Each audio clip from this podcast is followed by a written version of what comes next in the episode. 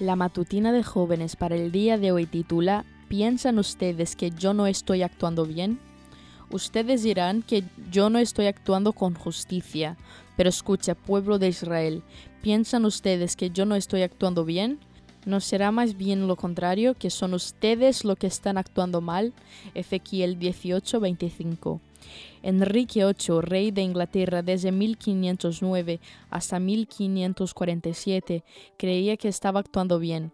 Tanto es así que promulgó una ley para separarse de la Iglesia de Roma, que no le permitía divorciarse de su esposa Catalina de Aragón para unirse con su amante, Ana Bolena.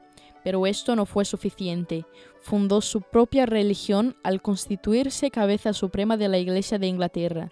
Después de Ana, a quien mandó decapitar, tuvo cuatro esposas más. Lamentablemente, el caso de este rey es solo uno entre millones que eligen desoír los designios divinos respecto a esta institución.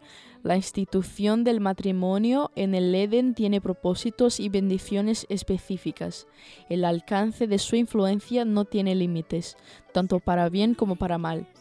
Como todo lo que requiere esfuerzo, dedicación, compromiso y amor, en un mundo donde esos valores escasean, la institución del matrimonio se ha visto tremendamente atacada y afectada. Cada vez es más común que los matrimonios, incluso dentro de la iglesia, se disuelvan rápidamente y muchas veces sin causas justificables como todas las demás excelentes dádivas que Dios confió a la custodia de la humanidad, el matrimonio ha sido pervertido por el pecado, pero el propósito del Evangelio es restablecer su pureza y hermosura. Quizá te ha tocado vivir el divorcio de forma muy cercana y conoces el dolor que lo acompaña.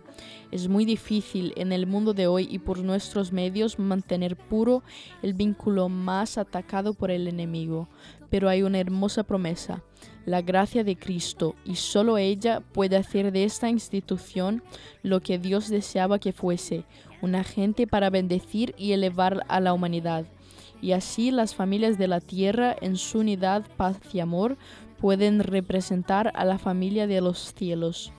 Te animo a pensar en la restauración y en la bendición y a reconocer que somos nosotros los que estamos actuando mal y necesitamos la dirección de Dios.